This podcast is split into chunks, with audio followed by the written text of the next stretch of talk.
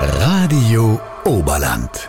Es ist praktisch der härteste Türsteher im deutschen Eishockey. Corbinian Holzer, schön, dass du da bist. Stell dich mal kurz zum Start selber vor. Ja, ich glaube, du hast das. Das habe ich auch noch nicht gehört. Der härteste Türsteher. Na, ähm, ja, ich bin der Corby Holzer, ähm, 33 Jahre alt, ähm, 16. Februar auf gekommen in München. Ähm, gebürtiger Geltinger, das liegt zwischen Wolfertshausen und Geretsried. Ähm, ja, habe im Nachwuchs angefangen in Geretsried. Eishockey zum Spielen, äh, bin dann nach Delz, äh, da erste Mannschaft danach gespielt, ein Jahr, zweite Liga. Ähm, von dort nach Regensburg, ein Jahr Regensburg, zweite Liga, dann drei Jahre Düsseldorf. Damals nur DEG Metrostars in der DL. Und von da aus nach Nordamerika, zehn Jahre insgesamt. Ähm, davor angefangen bei Toronto, Toronto Maple Leafs. Ähm, getradet worden zu Anaheim Ducks, von Anaheim getradet nach Nashville und äh, ja, die letzte Station jetzt war in Russland, Jekaterinburg, Automobil ist Jekaterinburg in der KHL. Ähm, ja, und ab nächster Saison bin ich dann bei die Adler Mannheim wieder in der DL. Man kann also nach langer, langer Zeit sagen, willkommen zurück im deutschen Eishockey. Wie groß ist die Vorfreude jetzt? Ja, schon äh, riesig eigentlich. War jetzt wirklich lang weg. Ähm, und ja, ich freue mich wirklich auf, äh, auf den Saisonstart und alles. Äh, wir haben, glaube ich, auf dem Papier eine richtig gute Mannschaft zusammen. Ähm, Mannheim ist ja wirklich eine Mannschaft, wo der Anspruch sehr hoch ist. Ähm, die wollen natürlich jedes Jahr Meister werden. Ähm, den Anspruch habe ich natürlich auch, das Maximale rausholen aus der Saison. Ähm, auch der Reiz von der Champions League im Eishockey. Ähm, freue ich mich riesig schon drauf auf die Spiele. Speziell das erste Spiel in Cardiff. Ähm, ich glaube, dass das äh, hoffentlich auch mit Zuschauern sein wird. Und äh, das bestimmt eine super Atmosphäre ist und auch einfach, dass man da wieder rumkommt. Einfach mal gegen Gegner spielt, die man noch nie gespielt hat oder lang noch nie oder lang nicht mehr gesehen hat. Und ähm, ja, also ich freue mich wirklich äh, sehr, sehr drauf, dass es jetzt äh, wieder losgeht. Und auf was kann sich das deutsche Eishockey freuen, wenn Corbinian Holzer wieder übers Eis pflügt? was kommt da für ein Typ? Ja, mein, also ich glaube, äh, ich bin jeder, der Eishockey ein bisschen kennt und äh, eine Nationalmannschaft verfolgt. Ähm, ich bin kein Kind von Traurigkeit. Ähm, ich glaube, man kann es eigentlich ganz gut beschreiben, so aggressive Leader vielleicht, ähm, so der Typ Gattuso, bloß ein bisschen größer. ähm, ja, also ich hau schon mal dazwischen auf dem Eis, ganz klar. Ähm, das, das gehört einfach für mich dazu, das ist eine Sportart auch, wo es ein bisschen körperbetonter dazu geht, das ist eine meiner Stärken. Ich habe natürlich auch die, die Größe dafür, sage ich mal. Ähm, ja, und bin halt äh, natürlich mit Hauptaugenmerk auf der Defensive, auch in Unterzahl. Ähm, Schüsse blocken und so ähm, gehört bei mir zum Standard dazu, sage ich mal. Also das ist für mich wirklich ähm, was, das muss man machen, meiner Meinung nach. Und ähm, das mache ich ja gern. Ähm, aber ich komme natürlich auch offensiv mit einschalten. Ähm, mittlerweile ist das Eishockey nicht mehr so wirklich defensiv, dass es diesen Stay-at-Home-Verteidiger gibt es eigentlich in dieser Form nicht mehr so. Ähm, es gibt eigentlich mehr, alle fünf Spieler sind eigentlich gefragt, da offensive Akzente zum Setzen, beziehungsweise beim Vorcheck mit zum Helfen und da gibt es nicht mehr eigentlich, dass man nur hinten drin steht und wartet und nur verteidigt. Ähm, und ja, also das ist so die grobe Beschreibung. Wie gesagt, ich habe es ja schon mal irgendwann gesagt und das ist ja bei der Weltmeisterschaft dann auch aufgekommen, ähm, dass ich mal zum Spaß gesagt habe, ich bin ein bisschen ein Drecksau auf dem Eis. Ja, ähm, ich spiele natürlich schon manchmal hart an der Grenze, ähm, kann natürlich dann auch passieren, wenn man dementsprechend spielt, dass vielleicht mal über die Stränge schlagt. Ähm, aber ich, ich kann auch, also ich muss sagen, in Russland zum Beispiel, ähm, die Strafen oder so, klar, ich habe dann immer mal bei der Nationalmannschaft was jetzt auch mal so, dass da halt einmal ein oder zwei große Strafen dabei, das kann ja dann mal passieren. Ähm, und die schrauben halt dann die Strafzeiten insgesamt ein bisschen in die Höhe, aber im Großen und Ganzen, glaube ich, spiele ich hart, aber fair. Manchmal vielleicht, äh, je nachdem, was für Spiele es ist an Playoffs, vielleicht braucht man dann auch dieses bisschen Dreckige dabei. Und ähm, ja, das kann ich, kann ich eigentlich ganz gut. Jetzt geht es für dich äh, nach Mannheim. Der ein oder andere wird sich vielleicht hier auch in der Region gewünscht haben. Er ist heimatverbunden. Vielleicht geht es ja nach München. Warum jetzt Mannheim? Ja, es war halt einfach im, im Gesamtpaket hat es einfach besser passt. Ähm, Im Großen und Ganzen. Die Gespräche waren relativ früh. Die ersten, ähm, wo mir der Manager angerufen hat, der Jan Axel Alavara, ähm, da war ich noch in Russland, äh, da hat er einfach mal angefragt, äh, wie mein Interesse war, nach Deutschland zurück, zurückzukommen ähm, und was mein Plan so ist. Zu dem Zeitpunkt war ich gerade erst relativ frisch in Russland, hat mir super gefallen und alles. Ähm, da war dann auch noch nicht sicher, weil Familie auch nicht dabei war, wie es äh, mit der Familie dann auch ist. Ähm, und dann ist es eigentlich nach der, oder kurz vor der WM eigentlich relativ schnell gegangen, sage ich mal, oder konkreter geworden, dass wir immer öfter mal telefoniert haben. Ähm, ich natürlich dann auch Zeit gehabt habe mit der Familie mal ein bisschen länger zum Reden. Äh, die große, ich habe zwei Kinder, die große Kinder sind in Schule ähm, bei uns daheim. Und ähm, ja, da war eigentlich relativ schnell klar, dass es wieder näher Richtung Heimat gehen sollte. Und dann war Mannheim wirklich ähm, ja, sehr ähm, interessiert und wirklich das Gesamtpaket äh, nach längeren Gesprächen mit Jan Axel ähm, hat dann einfach super passt und äh, die Perspektive und ähm, ja, dann hat das äh, für mich am meisten Sinn gemacht. Wenn wir die Zeit mal ganz weit zurückdrehen, wie ging es los bei dir mit dem Eishockey? Ja, also ich, wie gesagt, ich habe in Geretsried angefangen beim TUS, TUS Geretsried. Damals wirklich eigentlich, ähm, ja, nicht nur im Oberland, sondern glaube ich wirklich sehr, sehr ausgeprägt in Bayern, auch eine von den Top äh, Nachwuchsadressen in Deutschland. Ähm, äh, habe da angefangen mit drei Jahren damals. Ich habe zwei ältere Brüder. Ähm, der mittlere hat damals Eishockey geschaut im Free TV, da wo es noch relativ leicht war zum Schauen. Ähm, und hat dann zu meiner Mama gesagt, äh, er möchte das auch spielen, was die da im, äh, im, Fernsehen da spielen. Und dann hat meine Mama gesagt, ja, alles klar, gut, äh, dass ich den ganzen Tag hin und her fahre, nehme ich gleich alle drei mit und backel die Eier, dann haben sie was zum Tor. Und ich war dann der Glückliche, sage ich mal, dass ich mit drei schon angefangen habe und das erste Mal auf Schlittschuh war. Und äh, so bin ich dann dazu gekommen und ähm, ja, dann äh, Schritt für Schritt weiter. Gibt es denn diesen einen Moment, wo du sagst, jawohl, da habe ich gemerkt, hey, es kann weit gehen? Hm, ja, ich sag mal, ähm, ich glaube, das war vielleicht der Moment, wo ich in Dates in der ersten Mannschaft gespielt habe. Ähm, zweite Liga, 16, 17 Jahre alt. Ähm, und mir damals, ich glaube, das war in Essen, gegen Moskitos Essen gespielt haben, auswärts. Und äh, ich war hinter dem Peter Gulder geguckt, das war, äh, der war damals schon 39, glaube ich, ähm, ein alter, alter Tschech, äh, der bei uns in der Mannschaft war und ich war im Bus hinter ihm geguckt. Und äh, wir haben, glaube ich, 50 Euro gewonnen, ich weiß gar nicht mehr. Ähm, bin, bin im Bus reingekommen und habe mir auf meinen Platz geguckt und er dreht sich um und gibt mir so eine Visitenkarte in die Hand und sagt so, ja du, nur dass Bescheid weißt, ich kenne den ganz gut, den habe ich jetzt gerade getroffen nach dem Spiel, ähm, ähm, soll ich dir geben. Habe ich ja draufgeschaut, war halt Toronto Maple Leafs Zeichen und dann äh, Peter Inacak, das war damals der European Scout ähm, von Toronto und das war so der erste Moment, wo ich so gemerkt habe, okay, hm, ja, kann vielleicht was werden. Und dann natürlich äh, der Punkt äh, nach der Saison, wo es mich dann gedraftet haben, auch Toronto, ähm, das war dann so der Punkt, wo ich gesagt habe, okay, ähm, das da ich gerne mal und vielleicht geht wirklich, wirklich weit was. Du hast den Draft gerade schon angesprochen. Ähm, heutzutage ist das eine große äh, Veranstaltung mit Kameras und auch bei den Spielern zu Hause. Bei dir war das ein bisschen anders. Du hast das ein bisschen anders erlebt, oder?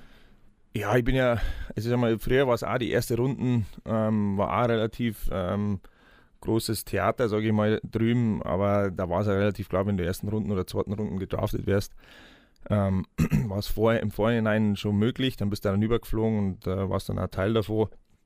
Für mich war das so, dass ich eigentlich zu dem Zeitpunkt gar nicht mehr auf irgendeine Listen gestanden sind. Gibt es ja diese Pre-Listen da ähm, äh, von Europa, dann Nordamerika-Spieler und was weiß ich alles. Ähm, ich war mal drauf auf der Europalisten, dann eine Zeit lang nimmer und dann kurz vor dem Draft eigentlich auch nimmer. Ähm, habe aber gewusst, dass zwei Mannschaften eben mal mich beobachtet haben. Ich habe dann auch mit Tampa Bay nochmal geredet, bei der U18 WM, glaube ich, war das oder so. Ähm, und habe natürlich schon das verfolgt, die ersten zwei Runden auch im Internet dann daheim, äh, bei uns daheim. Und habe da aber nur jetzt nichts angeschaut, sondern da war es relativ einfach, nur einfach ähm, immer wieder aktualisieren druckt auf der Liste, wenn wieder einer gezogen worden ist, ersten zwei Runden angeschaut. Und dann war es eh schon, ich glaube, zwei oder drei in der Nacht. Und dann äh, bin ich ins Bett gegangen und am nächsten Tag aufgestanden, habe das dann mal geschaut, einfach nicht einmal nach Namen, sondern einfach nur hinten bei Geburtsort. Ähm, einfach so durchgegangen, dritte, vierte, fünfte Runden und habe dann irgendwann, ich geschaut wer bei die Deutschen als erster gedraftet worden ist. Und äh, bin dann in der vierten Runde eben bei 111 hängen geblieben und habe dann bloß gesehen Munich, Germany und bin dann rüber und habe meinen Namen gelesen, wieder zurück, wieder drüber, bestimmt fünfmal bis ich dann wirklich kapiert habe, dass das selber ich bin. Und ähm, ja, war dann äh, natürlich brutale Aufregung, sage ich mal. Ich bin dann gleich runter zu meiner Mama, ähm, die gerade Frühstück gemacht hat und alles und habe dann auch gesagt, du Mama, wir haben es gerade gedraft und die hat natürlich überhaupt keine Ahnung gehabt, was ich überhaupt rede. Ähm, und so, was ist das? Und ich so, ja, von NHL, bla bla bla, da Toronto und was weiß ich, also habe ich das ein bisschen erklärt. Und ähm, habe dann auch wirklich kurz drauf einen Anruf gekriegt von eben dem Peter Innerchak, ähm, der mir gratuliert hat und bloß gesagt hat, dass jetzt dann äh, gleich der, der GM anrufen wird, also der Manager. Ähm, und dann werden sie mich einladen zu diesem Prospect Camp, die es da immer gibt im Sommer. Und so war es dann auch. Der kurz drauf hat mich auch aus Toronto angerufen und äh, mich dann eingeladen. Und dann bin ich, glaube ich, ein paar Wochen später direkt in das Prospect Camp geflogen. Und ab dem Zeitpunkt ist dann eigentlich so losgegangen. Jetzt hast du früh in Tölz und in Regensburg gespielt, dann die EL in Düsseldorf äh, und dann ging es rüber. War das der perfekte Weg oder war es ein steiniger Weg? Ähm, Im Nachhinein, da die sagen, eigentlich äh, speziell jetzt äh, der Wechsel damals nach Regensburg war enorm wichtig. Also wir sind damals zwar mit Dates abgestiegen von der zweiten in die dritte Liga, ähm, wo ich auch lange überlegt habe, wo ich dort bleiben soll. Ähm, einfach auch wegen Eiszeit und so. Regensburg war sehr interessiert, war ambitioniert, der Zweitligist damals. Ähm, die unbedingt den DL auf wollten. Und äh, der Peter Dreiseitel war da damals Trainer und äh, der hat mich ein paar Mal angerufen und wirklich ähm, alles versucht, dass ich da hinkomme. Und das war für mich einfach im Nachhinein ein sehr, sehr guter Schritt. Ich hätte einen DL aufgehen können direkt. Ähm, aber da war es halt für mich einfach so, dass ich jetzt nicht das Gefühl gehabt habe, ich kriege jetzt die Eiszeit, die ich brauche, dass ich mich weiterentwickeln kann. Und dann war für mich der, der Schritt nach, nach Regensburg, auch wenn es jetzt sportlich ähm, für die Mannschaft nicht so gut gelaufen ist, wie er hofft, ähm, für mich war es super. Ich habe sofort Überzahl spielen dürfen. Ähm, wirklich einen super Verteidigungspartner gehabt mit Andy Mobak, das war Schwede damals. Ähm, das war alles richtig gemacht in der Hinsicht. Ähm, und dann war ich einfach fertiger, also ein bisschen besser fertig gewesen ähm, für DEL oder vorbereiteter gewesen für DEL. Äh, und dann in Düsseldorf muss man auch dazu sagen, ähm, ich habe glaube ich die ersten boah, acht bis zehn Spiele glaube ich gar nicht gespielt. Also in der Vorbereitung ein bisschen. Ähm, war aber dann wirklich die ersten acht bis zehn Spiele nur hinten beim, beim Ersatztorwart geguckt, beim Jochen Reimer. Ähm, und habe mit dem ein bisschen geratscht während dem Spiel, weil ich habe einfach keinen einzigen Wechsel gehabt. Und dann hat sie in einem Spiel haben sie zwei Verteidiger verletzt. Ähm, ja, dann habe ich meine Chance gekriegt. Dann hat der Trainer gesagt, so, du spielst jetzt. Und äh, ich bin dann das erste Mal aufs Eis mit Darren Van Imp. Ah, der hat keine Ahnung, wie viele NHL-Spiele gehabt in seiner Karriere, auch schon 34 gewesen zu dem Zeitpunkt, also viel Erfahrung gehabt. Und ich natürlich brutal nervös. Äh, erste Hälfte vom Spiel bloß rumgeguckt ähm, oder rumgestanden. Und äh, vor dem ersten Wechsel sagt der Imper zu mir, du, geh einfach raus und spiel Eishockey und den Rest mache ich. Und ab dem Zeitpunkt war es einfach nur hinausgehen, Eishockey spielen, genießen. Und dann war es halt wirklich, ich habe einfach auch das Glück gehabt, muss man sagen. Also ob das jetzt genau der richtige Weg war, ist immer schwer zum sagen. Ich habe das Glück gehabt, was man dann braucht ähm, in den Situationen. Und äh, im Nachhinein da die schon sagen, für mich persönlich war es der richtige Weg, dass ich da in der DL dann gespielt habe gegen erwachsene Männer und vielleicht nicht dann übergegangen bin in irgendeiner Junior League oder so. Ähm, aber ja, muss jeder für sich selber entscheiden. Und wie gesagt, ich habe dann auch das Dusel gehabt, äh, wenn ich da vielleicht das ganze Jahr nicht spiele, dann äh, läuft das vielleicht auch anders. Der Weg hat dich dann im Endeffekt in die NHL geführt. Du hast gerade dein erstes Spiel in der DL angesprochen. Wie war denn das erste in der NHL, wo du in die Kabine reingekommen bist? Wie warst du da unterwegs? Ja, ähm, war natürlich sehr aufregend, ganz klar. Ähm, das war damals auch noch so ein Hockey Hall of Fame Spiel, ähm, wo es halt dann wieder neue ehemalige Spieler, Funktionäre in die Hockey Hall of Fame aufgemacht hat. In Toronto ist einmal ein Spiel pro Saison. Ähm, das dann auf dem Trikot dieser Hockey Hall of Fame Patch draufgenäht und alles, also wirklich besonderes Spiel, wo dann vor dem Spiel diese Leute eben geehrt werden, dass aufgenommen worden sind. Und es war natürlich schon was Besonderes, natürlich, das war gegen Buffalo damals. Ähm, und das werde ich auch nie vergessen, wo ich in die Kabine reingekommen bin. Und gegenüber mir war der Colton Orr geguckt. Und wer sich ein bisschen auskennt in der, in der NHL und auch bei Tough Guys und ein bisschen beim, bei die Faustkämpfe so ein bisschen aktueller ist, ähm, der weiß, dass das einer von den toughesten Spieler war, der jemals gespielt hat in der Liga oder im Eishockey allgemein. Und äh, der hat wirklich hängt gehabt wie Klodeckel. Einen Finger hat er nicht mehr ganz ausstrecken können, aber wirklich, also der einen Brustkorb gehabt, das habe ich in meinem ganzen Leben noch nicht gesehen. Also war richtig, ein richtiger Buffet oder Ochs, wie man bei uns in Bayern sagt. Und ähm, der war direkt gegenüber mir geguckt und der hat so lange, lange Locken gehabt, ausschaut wie ein Wrestler eigentlich fast schon. Und ähm, ich habe mit dem eigentlich kein einziges Wort geredet am Anfang, nur da geguckt und wir sind dann vom Warm-up rausgekommen, wieder, oder wieder in die Kabine gekommen. Und ich habe mir da hingeguckt und dann meine Routine da einfach so durchgemacht, was getrunken oder einmal so einen, äh, einen, einen Powerriegel gegessen und schauen über. Fünf Minuten bevor man aufging und dann schmiert sich der andere äh, Vaseline an, an seine Augenbrauen hier und an die Wangen hier und an seine Hände und dann habe ich gedacht, Hilfe, wo bin ich denn jetzt gelandet? Und dann wirklich, also Hat auch nicht lang gedauert, dann äh, hat er schon seinen ersten Fight gehabt im Spiel und äh, ja, das war so der, dieser Wow-Moment, jetzt bin ich, jetzt bin ich in der NHL, sag ich mal. Wenn wir mal deine einzelnen Stationen durchgehen zum Start, ähm, Toronto, es ist ja eine Eishockeystadt. Wie war es da auch mit dem Druck von außen? Konntest du da als Spieler normal auf die Straße gehen oder wurde man dann gleich angesprochen, äh, vollgequatscht, sag ich mal? Ähm, ja, ist schon vorgekommen, aber ich sag mal, die Kanadier sind ein sehr höfliches äh, Volk. Ähm, also auch beim Essen oder so, wenn wir da mal zusammen weggegangen sind zum Essen. Äh, ich habe am Anfang mit Thomas Kaberle zusammengespielt, der hat mich öfter mal zum Essen mitgenommen. Ähm, klar, da waren dann schon Leute da, die also hergekommen sind, Autogramme wollten, jetzt von mir nicht so speziell, weil mich, weil mich eigentlich keiner kennt am Anfang, aber ähm, vom, äh, vom Thomas Kabele natürlich. Ähm, und klar, wenn mir schon mal passiert, dass beim Einkaufen jemand gekommen ist und äh, gesagt hat, ob ich der und der bin. Und dann habe ich gesagt, ja, und haben das Foto gemacht und alles. Ähm, aber es ist eigentlich wirklich, hat sich wirklich in Grenzen gehalten, aber der Druck ist natürlich enorm in Toronto. Also der wo ich da war, ähm, war man nicht so erfolgreich äh, wie jetzt zum Beispiel. Beziehungsweise jetzt haben sie auch noch Probleme in die Playoffs, aber sind natürlich eine Top-Mannschaft. Ähm, aber damals waren wir wirklich, haben wir um die Playoffs gekämpft, waren so ein bisschen im Neuaufbau. Und ja, da ist der Druck schon groß. Also wir waren ja wirklich viele Kamerateams in der, in der Kabine, viele Reporter. Und dann ist das schon echt, äh, wenn du so viel Leid hast und wirklich, du fühlst dich eigentlich wie so ein Goldfisch in so einem, in so einem Wasserglasel drin jeder schaut die an, jeder hat das Mikroskop drauf und ähm, wenn es dann schlecht läuft, dann im Fernsehen, im Radio, überall wird bloß über die Maple Leafs geredet. Und äh, ja, wärst halt tausendmal am Tag getradet, so ungefähr vor der Trade Deadline.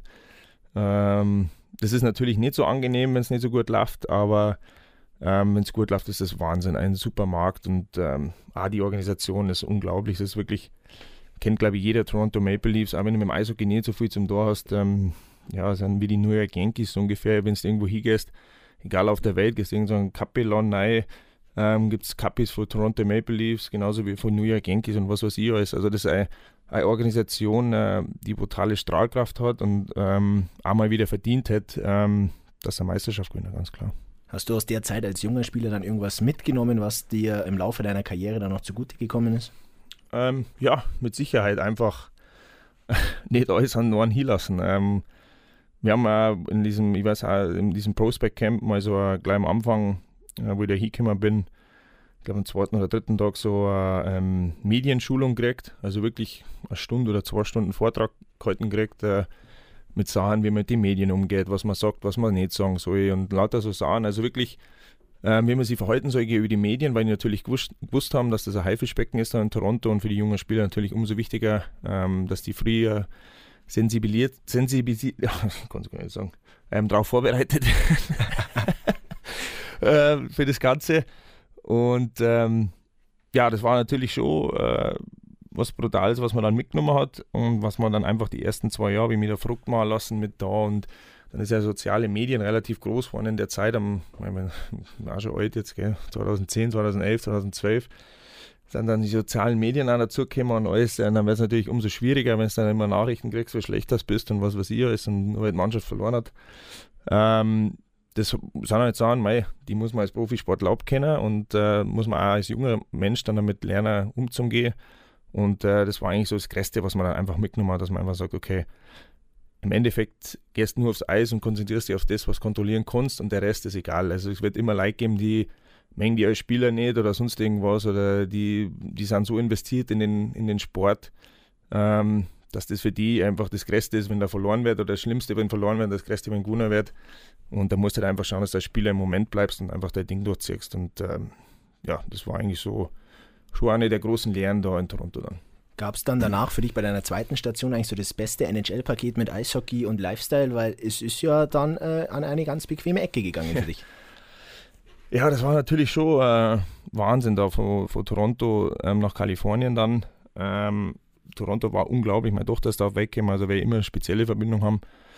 Ähm, aber Anaheim, wie du sagst, ähm, vom Hockey her mit Lifestyle ähm, wird schwer, dass das irgendwie schlagbar ist, sage ich mal. Und ähm, wir haben eine sehr, sehr gute Mannschaft gehabt, wie ich da hingekommen bin, waren wir, glaube ich, zu dem Zeitpunkt, glaube ich, die beste Mannschaft in der ganzen NHL punktemäßig an der Trade Deadline ähm, sind an einem Conference-Finale ausschieden gegen Chicago im siebten Spiel erst ähm, und waren auch die Jahre danach eine von den Top-Mannschaften immer, glaube ich, fünf oder sechs Mal hintereinander Pacific Division gewonnen. Ähm, dann nur mal im, ähm, äh, im Conference-Finale, im Western Conference-Finale gegen Nashville verloren. Ähm, also war wirklich eine sehr, sehr erfolgreiche Zeit da, hat brutal viel Spaß gemacht und wie du sagst, der Lifestyle war natürlich unglaublich. Jeden Tag mit kurzer Hosen, Flipflops, T-Shirt ins Training gehe, ähm, nur aufs Eishockey konzentrieren können. Wenn es einmal schlecht gelaufen ist, hast du natürlich intern Druck gehabt, aber von außen ist da weniger gekommen, wie jetzt in Toronto zum Beispiel. Und äh, wenn du jetzt mal drei Spiele in Folge verloren hast, oder bist du am nächsten Tag halt einfach Ahnung, zum Strand gefahren oder so und dann war es schon gar nicht mehr so schlimm. Und äh, wenn du jeden Tag 20 bis 25, 26 Grad hast im Winter, ähm, macht das schon was her auf jeden Fall. Wie war dann die nächste Station in Nashville für dich? Ähm, wie hast du das erlebt? Äh, Nashville war nun mal ganz anders, also vom, von der Lebensart nun mal ein bisschen anders. Ähm, auch cool, also ich war leider nicht so lange, weil dann Corona gekommen ist. Ähm, ich habe es aber hauptsächlich kennengelernt äh, bei den Auswärtsfahrten immer. Ähm, brutale Country-Musik äh, äh, Start, wirklich, also glaube ich die, äh, die, die Country Music Hall of Fame ähm, wirklich brutal super, super schöne Stadt, äh, Downtown, die Halle ist super, die Fans sind unglaublich laut ähm, und wirklich brutal leidenschaftlich äh, dabei bei dem Verein und bei der Mannschaft und auch eine Mannschaft, die die letzten Jahre eigentlich äh, äh wirklich Erfolg gehabt hat und auch eben gegen Einheim damals ins Finale gekommen ist und alles. Und immer eine von den Top-Adressen und hat auch wirklich Spaß gemacht, war aber was anderes und leider, leider ähm, habe ich es nicht so auskosten können, beziehungsweise nicht so genießen können, äh, weil dann Corona gekommen ist und äh, ja, die, die, ganze Gaudi dann da losgegangen ist. Jetzt waren es drei Stationen, ähm, heißt ähm, zwei Wechsel. Wie läuft so ein Trade ab? Wie erlebt man es als Spieler? Weil es ist ja nicht immer der eigene Wunsch dann, sich einen anderen Verein zu suchen. Na, also ähm, soll ich da beide schildern oder was? Ah, wir nehmen beide mit, die sind glaube ich beide gut. Ähm, ja, der erste war eigentlich gar nicht so schlecht. Äh, von Toronto nach Anaheim, da waren wir gerade auswärts, äh, haben wir Montreal, Washington gespielt. Samstag, Sonntag und sind dann von Washington nach äh, Florida geflogen, weil wir am Dienstag oder Mittwoch dann in Florida gespielt haben. Montag war Tag frei. Am Sonntag habe ich beim Spiel eine brutale Bombe gekriegt vom Ovechkin, äh, dass ich raus, also aus dem Spiel ähm, gekommen bin, äh, eventuell Gehirnerschütterung. Ähm, hat sich dann Gott sei Dank nicht bestätigt. Ähm, und Montag war dann eben der freie Tag und wir waren in Florida und ich war bei der Behandlung und, und glaube 15 Uhr Ortszeit war die Trade Deadline vorbei. Und ich habe dann die Behandlung gemacht, bin dann ein bisschen umeinander gelaufen da am Strand und äh, dann ins Hotel zurück und habe mich kurz hingelegt und äh, dann um, um vier oder so, viel nach vier klingelt mein Telefon. Ich habe nichts gehört, ich habe mit meinem Agenten telefoniert und gesagt, nein, also ich glaube nicht, dass was passiert. Und um viel nach vier klingelt mein Telefon und dann ruft meine Frau, zu dem Zeitpunkt noch meine Freundin. Und äh, normalerweise telefonieren wir einfach so, telefonieren wir eigentlich nicht.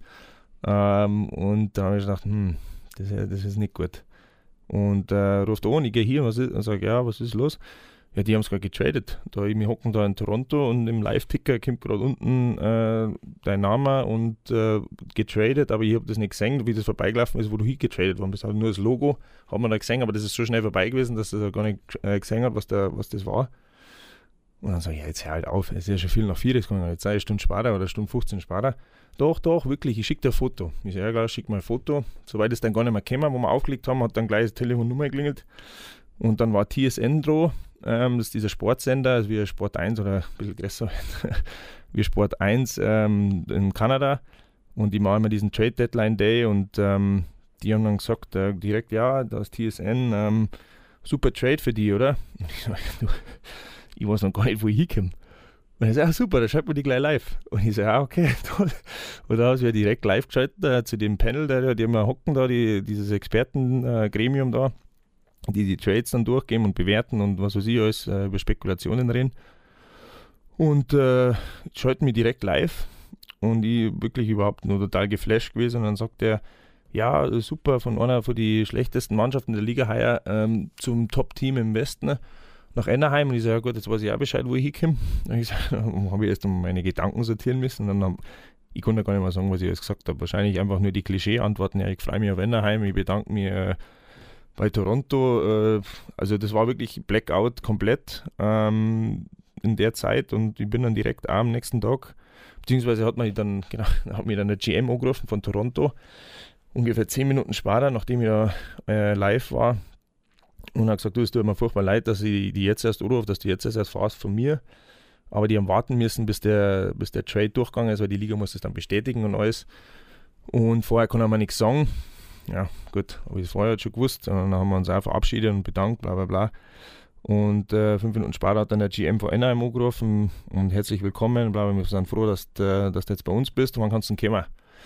Und ich gesagt, ja, du, ich bin jetzt in Florida, jetzt ist äh, gleich 5 ähm, Heute werde ich keinen Flug mehr kriegen wahrscheinlich. Also ja, moin. Ich so, ja, okay, moin, passt. und dann habe ich meine Zeit gepackt und am nächsten Tag bin ich nach Anaheim geflogen und äh, war dann ab dem Zeitpunkt auch nicht mehr in Toronto.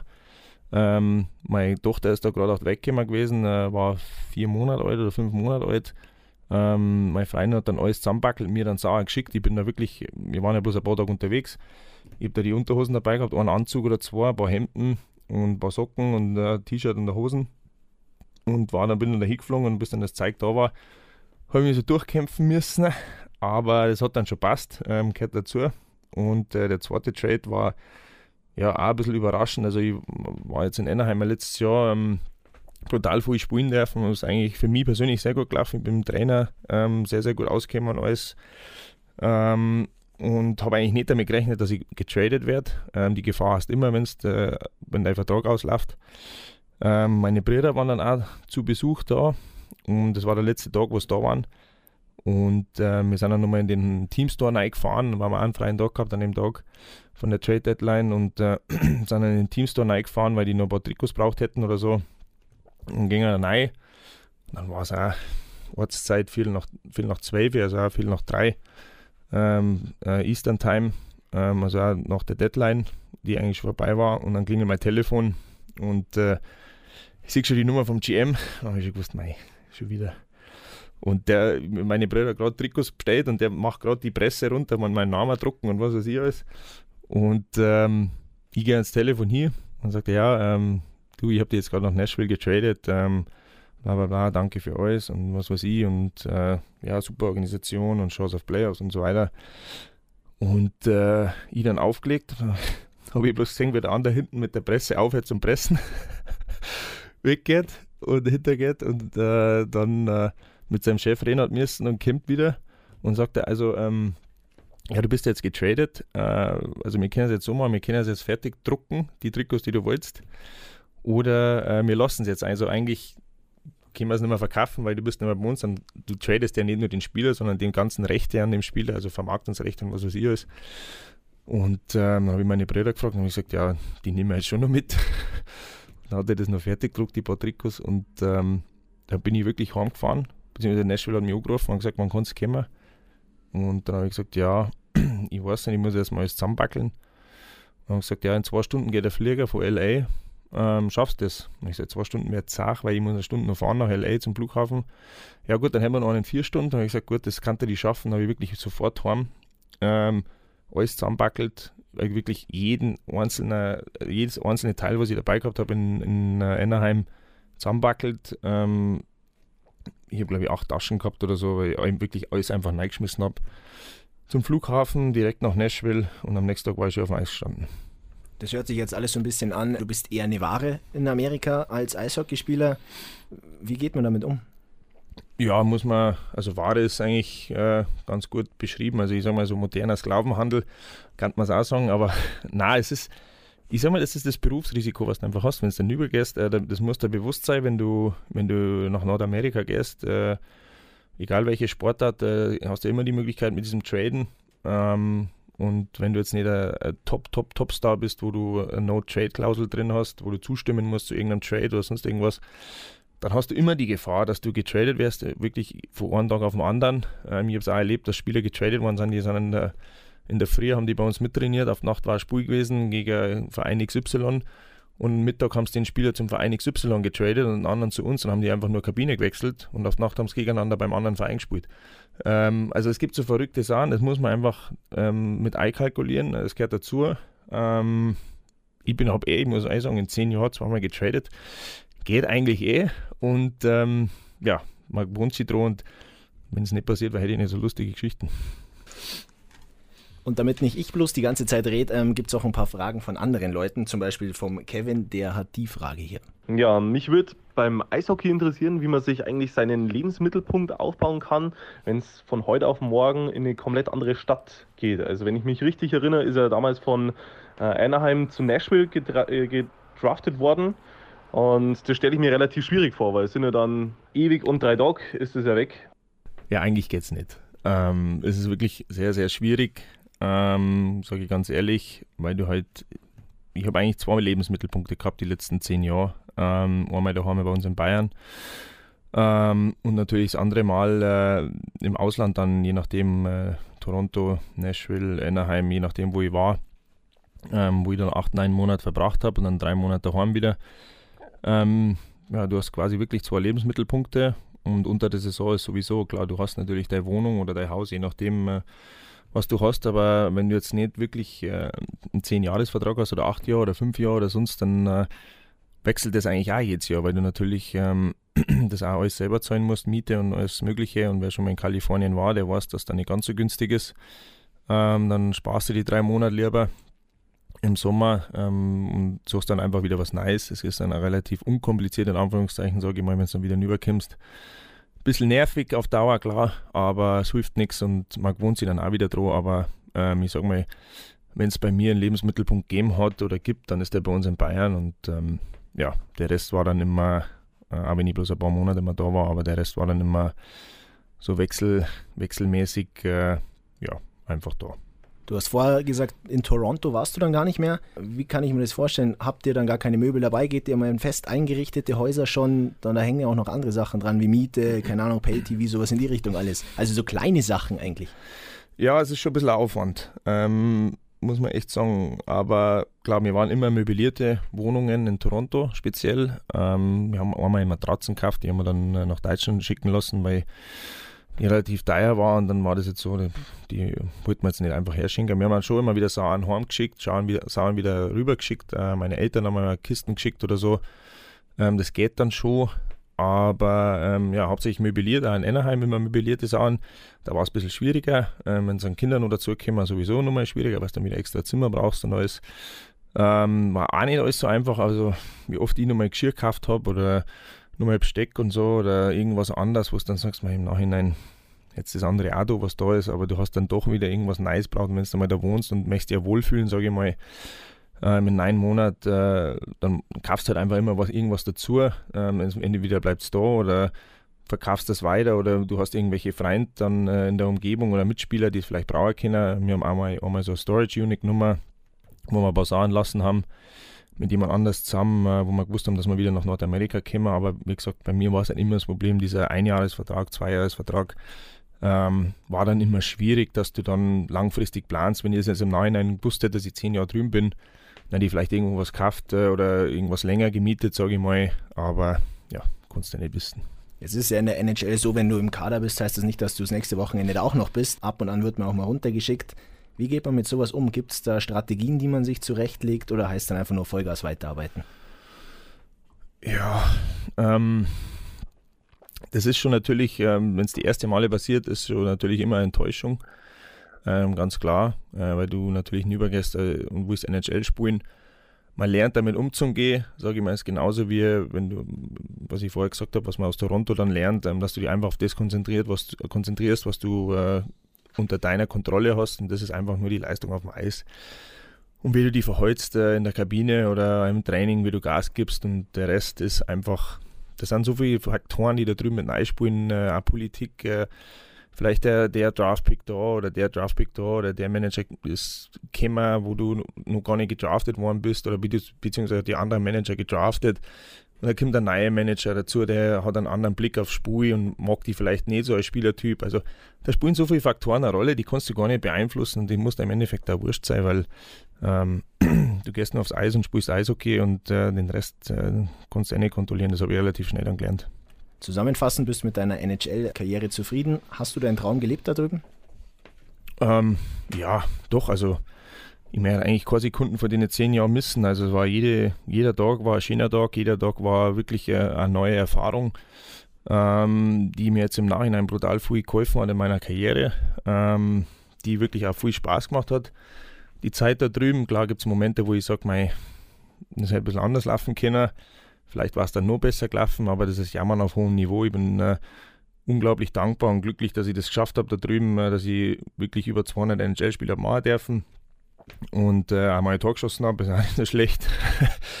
die Scheiben habe ich auch daheim. Also es, es gibt Zahlen, äh, klar, wenn du, wenn ich jetzt zurückdenke, äh, als kleiner Bub, wenn du dann anfängst, Eishockey-Karten zusammen, NHL-Karten oder spielst auf der Straße mit deinen Spätzeln, jeder hat ein NHL-Trikot oder jeder ist irgendein NHL-Spieler ähm, und du spielst jedes Spiel, ein Stanley Cup-Spiel, ähm, Spiel 7 ähm, und dann schaffst du es wirklich, dass du dann übergehst und spielst und Spiele machst ähm, in der Liga, in der besten Liga der Welt, ähm, dann ist es im Endeffekt wurscht, ob das 1 oder 1500 sind, ähm, weil es halt einfach das, das ist, wo du immer noch danach gestrebt hast, wenn du irgendwann dann gemerkt hast, okay, da geht vielleicht mehr.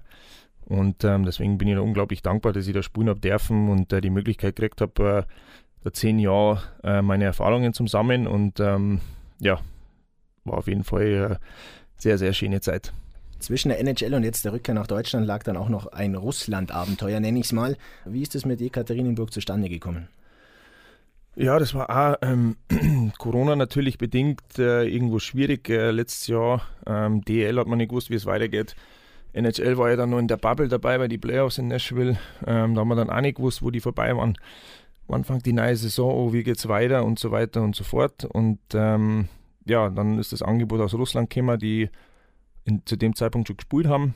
Ähm, und dann war das für mich einfach, ich habe mich viel informiert, auch mit alten Teamkollegen gespielt, die in Russland schon gespielt haben, äh, bei anderen Mannschaften und da über die Stadt informiert. Und desto mehr ich herausgefunden habe, desto interessanter ist das eigentlich geworden. Und dann äh, ist das Angebot gekommen und äh, es hat passt. Und dann äh, habe ich gesagt, okay, das mache ich jetzt. Ähm, und im Nachhinein bin ich unglaublich froh, dass ich es gemacht habe, ähm, weil es wirklich eine sau coole Erfahrung war auf jeden Fall. Jetzt haben wir auf der Karte stehen Deutschland, Russland, USA und auch dazu gibt es eine kleine Frage. Servus Corby, ich bin der Sebi und mich würde ein Vergleich der drei Ligen, in denen du gespielt hast, also DL, NHL und KL interessieren. Welche Gemeinsamkeiten bzw. Unterschiede gibt es zwischen den Ligen? Wie hast du dich persönlich oder auch in deinem Spiel an diese Ligen anpassen müssen? Merci im Voraus für die Antwort und alles Gute. Ja, das ist eine gute Frage. Ähm, also NHL natürlich ähm, ist die beste Liga der Welt mit den besten Spielern. Da hast du in alle vier Reihen äh, die Top-Spieler, da wo jeder eigentlich alles richtig macht. Also ganz, ganz selten Fehler passieren und da jeder Fehler, der passiert, bestraft wird normalerweise. Ähm, da ist wirklich so, ich sage immer, eigentlich ist es fast leichter äh, in der DL zum Spielen oder auch in der AHL äh, beziehungsweise in der NHL leichter zum Spielen, Entschuldigung, in der NHL leichter zum Spielen als in der DL oder AHL, weil die Spieler einfach so gut sind, ähm, dass jeder auch die Details richtig macht. Also wenn du als Verteidiger hinterm Tor rauskommst und spielst einen Aufbaupass zur Halbbande und der steht dann nicht der Außenstürmer, der, sondern der läuft irgendwo vorn rum, ähm, dann kriegt er das einmal gesagt und beim nächsten Mal steht der da. Ähm, die machen Details eigentlich so richtig, dass du einmal vielleicht nicht den perfekten Pass spielen musst, ähm, sondern die können den auch verarbeiten und deswegen wird, das ja schnell und natürlich auch brutal hohes Tempo, ähm, hohes Niveau. Ähm, wo in der AHL dann teilweise, wenn du einen Pass spielst, wo du meinst, der steht jetzt, der müsste eigentlich stehen, ähm, fährt er vielleicht irgendwo anders rum, gerade weil er halt vielleicht äh, ein bisschen auf äh, Offensive spekuliert oder so. Und dann hast du einen Turnover, die Mannschaft, die gegnerische Mannschaft kann dann vielleicht nicht ganz so damit umgehen oder verwandeln, dann kannst du ein bisschen mehr äh, spekulieren offensiv, sage ich mal, da mal was ausprobieren. Ähm, in der NHL musst wirklich ähm, ja, muss es einfach passen. Ähm, äh, zur KL, ja, ganz, nicht ganz anders, aber doch irgendwo anders, weil jede Mannschaft irgendwie einen anderen Stil hat. Ähm, es ähm, geht schon mal los, dass drei verschiedene Eisflächengrößen sind in der Liga. Ähm, du hast einmal diese IHF-Größe, ähm, die man in Deutschland hat, die große Eisfläche. Dann hast du so eine Mittelgröße, diese finnische Gräs. Die ist, glaube ich, zwei Meter schmäler und dann hast du noch äh, Mannschaften dabei, die haben NHL-Größe. Also St. Petersburg hat NHL-Größe zum Beispiel. Und dann hast du einfach, jedes Spiel ist einfach anders. Irgendwie, du gehst, es ist wirklich in der NHL ist so, ähm, wenn du Pre-Scout machst, also Video vom Spiel, ähm, hast du einfach die meisten Mannschaften oder eigentlich mal alle Mannschaften ungefähr das gleiche. Ähm, beim Vorcheck, Backcheck, äh, neutrale Zone, defensive Zone sind alle Mannschaften irgendwo ähnlich, ähm, wo dann früher auch die spielerische Klasse äh, oder individuelle Klasse dann entscheidet ein bisschen ähm, oder wer halt die Details noch besser macht. Und der KL ist wirklich so, dass jeder, jeder Pre-Scout, also jedes Video vom Spiel einfach irgendwo anders ist.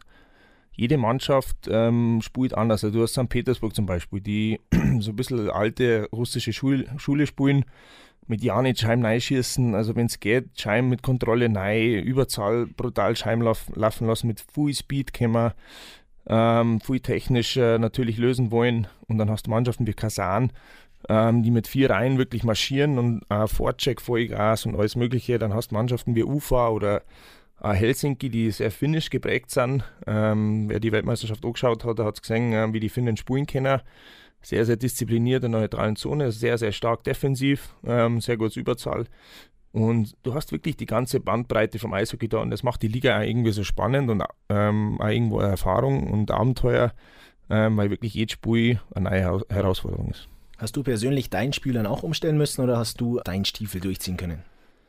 Ähm, na, es ist eigentlich gegangen, aber du lernst mit der Zeit einfach auch ein bisschen aggressiver zum Spielen in verschiedenen Situationen. Manchmal muss natürlich aufpassen. Ähm, gegen Oms zum Beispiel äh, beim Vorcheck, äh, wenn wir Chime reingeschossen haben, ähm, haben die Verteidiger eigentlich Chime einfach wieder was rausgeschossen.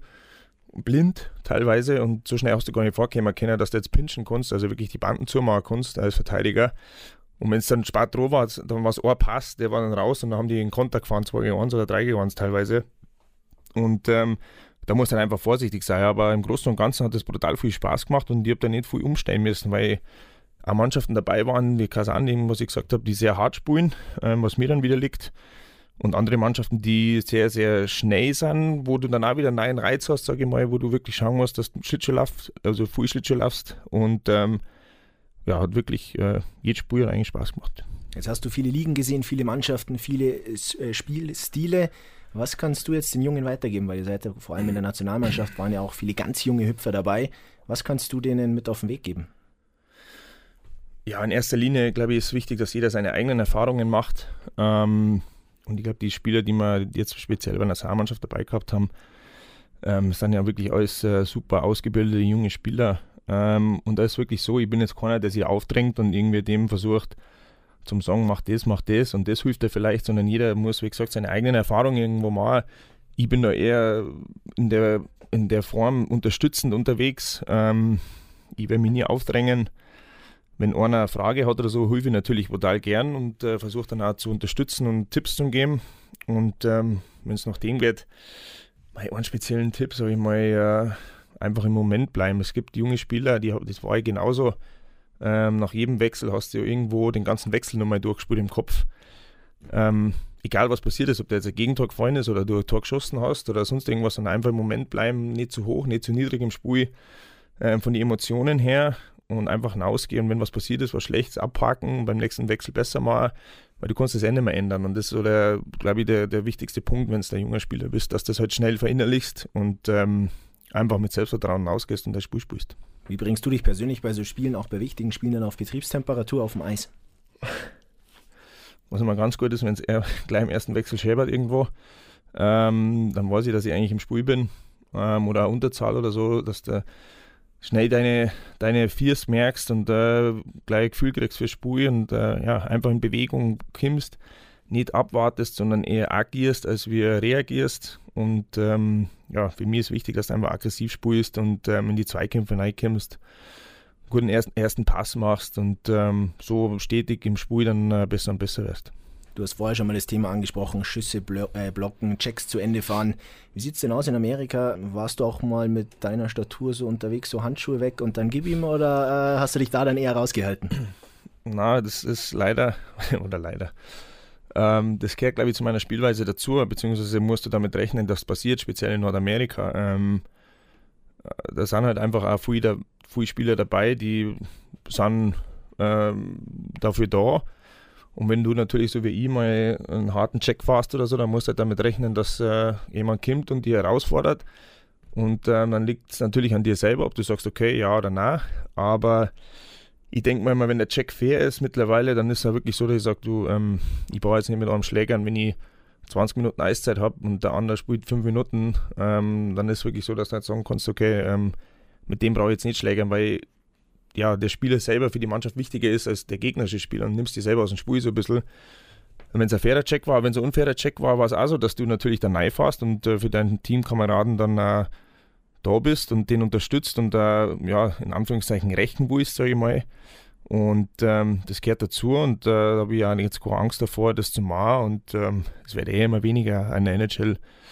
Und ähm, ja, das lernst du eigentlich relativ schnell, dass wenn einer kommt, dass deine Handschuhe schnell als erster wegkommen musst. Wie läuft es denn dann genau ab? Auf der Konsole ist es, glaube ich, Dreieck drücken, bis dann die Bestätigung kommt. Wie verabredet man sich dann wirklich auf dem Eis? Ja, meistens, wie gesagt, ähm, passiert, du hast, kriegst ja mittlerweile ein Gefühl dafür, sage ich mal. Also, wenn du mal jetzt einen Zusammenfasst, also einen Check fast, einen harten, ähm, musst wirklich umschauen und schauen, je nachdem, wer auf dem Eis ist, ähm, springt dir dann entweder einer an, ähm, wo es dann schnell sein muss, oder er kommt halt zu dir hergefahren und gibt dann einen Schubser und dann geht es eigentlich schon los. Ähm, oder es gibt da den Klassiker vom Bulli weggehalten, hat bestimmt auch schon der eine oder andere gesehen, wo zwei Spieler nebeneinander beim Bulli stehen, kurz reden und dann wird er gesagt, hey, ähm, magst du schlägern? Sagt der andere ja und dann wird scheinbar geschmissen, dann geht es beide Handschuhe weg und dann geht's los. Ähm, also es gibt so diese Klassiker-Variante und ähm, oder halt eben die aus dem Spiel raus oder aus, dem, aus der Emotion oder aus dem Effekt raus, ähm, je nachdem, was die Situation gerade herbringt. Jetzt hatten wir vorher auch schon das Thema Drecksau, dreckig spielen, Trash Talk, Psychospielchen. Ich gehe mal davon aus, da beherrschst du die ganze Klaviatur, oder? Da habe ich einiges gelernt, ja. Ähm, ja, aber es war früher auch schon so. Ich bin halt sehr emotionaler Spieler. Ähm, ich habe es ja gesagt, so aggressive Leader-mäßig. Ähm, dann gehört es einmal dazu, dass man ein bisschen Blätter herriert auf dem Eis und ähm, ja, man den Gegner versucht so ein bisschen aus dem Konzept zu bringen, speziell in die Playoffs, finde ich, ist das wichtig. Ähm, alles im, im Rahmen, sage ich mal, irgendwo, aber doch auch irgendwo vielleicht außerhalb vom Rahmen, äh, weil du den Spieler natürlich irgendwie abbringen willst und ein bisschen mental, äh, ja, von seinem Spur halt einfach wegbringen willst und vielleicht da diese, diesen kleinen Vorteil rausholen willst. Und dann gehört das auch dazu und ähm, mir macht das auch Spaß. Also ich, ich, bin jetzt nicht so, dass ich nur austeile, sondern ich muss schon einstecken auch und äh, ähm, dann ist das für mich auch kein Problem und irgendwie ist es das so, dass ich dann als Spieler einfach weiß, da bin ich im Spiel. Und äh, ich habe es in Düsseldorf mal gesagt, da war ich noch jünger. Ähm, das war so Express, das ist ungefähr sowas wie Bild. Da habe hab ich, glaube ich, mal zum, nur zum Spaß auch gesagt, ich spiele eigentlich am besten, wenn ich, wenn ich weiß, dass der Gegner mich hasst, so ungefähr. Also wenn jeder mich beschimpft von der Bank, dann weiß ich eigentlich, dass ich schon was richtig gemacht habe, ähm, weil dann ist die Konzentration vom Gegner nicht mehr auf, auf Spiel, sondern eigentlich nur noch auf mich. Und ähm, ob ich dann jetzt irgendwas mache und im Nachhinein ein Tor schieße oder die anderen Spieler bei mir in der Mannschaft, ist dann wurscht. Ähm, wenn ich es geschafft habe, dass der Gegner so ein bisschen von seinem Konzept wegkommt und äh, ich dann Teil dazu beitragen kann, dass man dann das Spiel gewinnen, ähm, passt das auch für mich. Wenn wir da mal ein bisschen in die Zukunft schauen, ähm, du bist jetzt zurück in der deutschen Liga, bist in Mannheim. Gibt es denn schon Pläne für danach? Kann man als Tölzer zum Beispiel für den SC Rissersee spielen? Ja, das weiß ich nicht. Ich kann, ja, schwierig. Also Pläne danach, sage ich jetzt mal, jetzt habe ich erst einmal zwei Jahre mindestens Vertrag in Mannheim. Ähm, und dann schauen wir einfach. Ich bin eigentlich relativ der Mensch oder schon immer der Mensch gewesen, ähm, der so kurzfristig denkt wie möglich, weil es halt im Eishockey so schnelllebig ist, dass du es nie weißt. Ähm, klar, ähm, konnte schon sein, dass ich mal in Garmisch spielen kann, aber ähm, ob das natürlich dann äh, mit Dates wieder vereinbar ist, das weiß ich nicht, ob ich dann vielleicht zu alt bin oder so. Ähm, ich sage immer, man sagt niemals nie. Ähm, ich habe das auch letztes Mal irgendwo im Radio gesagt, äh, wo ich das letzte Mal war in, in uh, Radio Geretsried, ähm, dass ich ja mir vorstellen kann, den Dates nochmal zum Spulen zum Karriereende. Ich kann mir vorstellen, Geretsried nochmal spulen, zum Spulen zum Karriereende. Also äh, ich, äh, am liebsten war mir da den Weg zurückgeben, den ich übergegangen bin, aber das ähm, geht jetzt leider nicht mehr. Ähm, und so. Das ist ja kein Wunschkonzert, sage ich mal, aber ich kann mir mal vorstellen, um in Ringsburg zum Spielen. Ähm, wie gesagt, äh, das muss man einfach schauen und ich, ich freue mich jetzt einfach auf jeden Fall auf die zwei Jahre in Mannheim und ähm, was danach kommt, äh, sehen wir dann. Schließt du sowas wie eine Trainerkarriere für dich äh, komplett aus oder wärst dann der nächste Alpenvulkan, der im Oberland unterwegs ist? Ich bin ja eigentlich ein ganz ruhiger. Ja, das habe ich jetzt schon gemerkt. Ja. Na, also das ist, äh, ich werde das überhaupt nicht ausschließen. Das war natürlich schon was. Also ich bin jetzt auch, wenn jetzt nicht Corona gewesen war, wenn jetzt nicht gewesen war, dass ich nach Russland gehe oder die letzten zehn Jahre in äh, Nordamerika gewesen war, ähm, dann hätte ich mindestens schon meinen C-Schein gemacht äh, als Trainer. Ähm, war vielleicht jetzt auch schon beim B-Schein mittlerweile. Ähm, bin aber droh, habe meinen C-Schein angefangen letztes Jahr. Ähm, leider alles verschoben. Es war die Weltmeisterschaft, dann war ich da wieder nicht dabei, dass ich den C-Schein fertig hätte machen können. Ähm, aber das ist schon was, was, was mich reizt, was mir Spaß macht. Mache das. Ähm, ob das dann im Nachwuchs ist oder vielleicht auch im Profibereich, ähm, das müsste man einfach abstecken. Jetzt im Moment würde ich sagen, das darf mich brutal reizen, ähm, ob Trainer oder als Funktionär irgendwo. Ähm, aber es kann natürlich auch sein, dass ich in zwei, drei, vier, fünf Jahren, je nachdem, wann ich aufhöre, ähm, sage, du, kannst mal schon aufblasen mit dem Sport, ich mag mal Ruhe haben, ich bleib daheim oder gehe zum Fußball oder mach keine Ahnung beim Lingresa SC irgendwas oder äh, was weiß ich oder irgendwo da in der Gegend. Ähm, aber das kannst du nie wissen, deswegen, oder ich hocke mich in ein Büro rein, wobei ich mir das eigentlich nicht vorstellen kann. Oder ich fange beim Radio vielleicht Nein. Ich hätte vielleicht so, so Powerplay, Moderator, Kommentator in den kommenden Jahren oder so. Kann ich dir noch anrufen, oder? Ja, so ein bisschen Eishockey ja, kommentieren. Genau, ja, kannst du mich anrufen. Also ich bin, das habe ich auch schon gemacht. Ich habe in Dates auch schon ähm, beim, beim Spray TV Kommentator gemacht. Ähm, ist auch was, was mir Spaß gemacht hat. Aber ich glaube, ich bin vom Typ her eher so, ich muss so hands-on, sagt man immer, so direkter Kontakt zu den Spielern. Ähm, also sowas trainermäßig, einfach im Geschäft bleiben irgendwo das jetzt in der Kabine ist oder wie gesagt als Funktionär, ähm, ich darf halt gerne die Erfahrungen, auch die, die Sachen, die ich gelernt habe, auch nicht nur beim Eishockey, sondern auch außerhalb, ähm, habe ich viel mitgenommen bei den Organisationen, wo ich war. Ähm, ja, da die halt gerne weitergeben und helfen, dass das deutsche Eishockey vorwärts kommt. Okay, den Satz aus Minute 50 mit kann ich mir vorstellen, ich kann nicht anrufen, den lege ich mal jetzt mal auf Wiedervorlage dann für die Zukunft. In den vergangenen Wochen war er für dich auch ein absolutes Highlight mit der Eishockey-WM, da schauen wir jetzt auch noch ein bisschen drauf. Mhm. Ihr wart in der Bubble unterwegs, komplett isoliert. Wie verhindert man da diesen viel umschriebenen Lagerkoller? Ja, ähm, gar nicht so leicht, aber muss ich sagen, wir haben eine unglaublich geile Mannschaft gehabt. Ähm, das muss man wirklich dazu sagen. Haben, also die Mischung war einfach perfekt. Also nicht nur bei der Mannschaft, auch beim Staff. Ähm, also über Betreuer, Physios, Coaching-Staff, alles, was wir dabei gehabt haben, Teammanager, ähm, unser Host, den wir gehabt haben, äh, jede Mannschaft kriegt also einen Team-Host ähm, zugeschrieben vom äh, Veranstalter ähm, vor Ort und ähm, das hat einfach alles brutal gut passt. Also von A bis Z hat das wirklich super passt. Jeder hat sie seine Rolle angenommen, jeder hat gewusst natürlich, dass es in dieser Bubble, ja, ich sage es einfach mal so, scheiße wird. Ähm, aber wir haben einfach das Beste draus gemacht und äh, ich glaube, das war der größte Faktor, dass wir auch erfolgreich waren, weil wir charakterlich äh, so gut zusammenpasst haben und die Mannschaft da wirklich so gut zusammengearbeitet hat in der Hinsicht, ähm, dass jeder Bock drauf gehabt hat, bei einer Nationalmannschaft dabei zu sein und jeder sich brutal auf das Turnier gefreut hat und äh, nicht gesagt hat, jetzt haben wir in dieser Bubble und mei, ich habe eigentlich keinen Bock oder sonst irgendwas, sondern jeder hat die Situation angenommen, wie es ist. Konntest das eh nicht ändern und ich muss sagen, äh, Hut ab vor jedem, der dabei war ähm, wie er das durchgezogen hat. Und klar, du hast schon Tag, wo du im Hotel liegst äh, und dann die Wände immer näher kommen oder sonst irgendwas und du meinst, das, das Zimmer wird immer kleiner. Aber ähm, das war jetzt in dem Fall gar nicht so schlimm, weil wir wirklich als Mannschaft, äh, ja, wir haben einfach Gas gegeben und Spaß dabei gehabt und ich glaube, das hat einfach alles irgendwo ähm, ausblendet. Wie war denn deine Rolle in der Mannschaft? Wie hast du die selber interpretiert und gesehen? Ähm, ja, schon als äh, Führungsspieler natürlich, ähm, dadurch, dass ich dann Assistent war, ähm, von Haus aus, also ich habe länger, längere Gespräche mit Toni gehabt, also Toni Söderholm, Nationaltrainer, ähm, und auch über meine Rolle und was weiß ich alles. Und ähm, ich habe das auch, mir macht das brutal Spaß, wenn man, ich war, glaube ich, der zweitälteste Spieler nach Mo Müller. Und ähm, das war für mich einfach eine schöne Erfahrung, dass ich in dieser Rolle war und diese, diese Rolle, den Anspruch an mich selber habe, dass ich Führungsspieler bin bei der Nationalmannschaft nach meinen Erfahrungen oder nach meiner Karriere bisher. Und ähm, ja, das hat einfach passt. Wir haben uns einfach alle super unterstützt, auch die Elternspieler oder die Spieler, die ein bisschen länger schon dabei sind. Ähm, die jungen Spieler haben super passt. Und ähm, ja, dann ist es natürlich für mich als Führungsspieler auch leichter, ähm, gewisse Sachen auch zum Sprayer oder gewisse Sachen durchzusetzen, ähm, die dann auch der Mannschaft vielleicht helfen in gewisser Weise, auch mal ein bisschen den Finger in die Wunden legen, ähm, intern, wenn es mal nicht so läuft. Und ähm, auf dem Eis halt einfach Vollgas geben und vorangehen und äh, mit Leistung und Einsatz und Leidenschaft und ähm, ja, dann hoffen, dass die anderen mitziehen. Jetzt hat einer der Spieler, der mit dir in Riga war, auch eine kleine Frage an dich. Ja, servus Corby, da ist der Karsti. Ähm, ja, ich wollte nur fragen, ob du im Spiel nur eine Stimme gehabt hast, bevor du vor dem Spiel die Mannschaftsaufstellung vorgelesen hast. Heißt, da ist es wahrscheinlich ein bisschen lauter geworden. Wie warst du denn vor den Spielen unterwegs? Ja, ähm, also direkt vom, also sagen wir mal beim Warm-up und was weiß ich, als äh, auf Eis Warm-up, auf dem Eis Warm-up, war das jetzt eigentlich, war ich eigentlich relativ ruhig.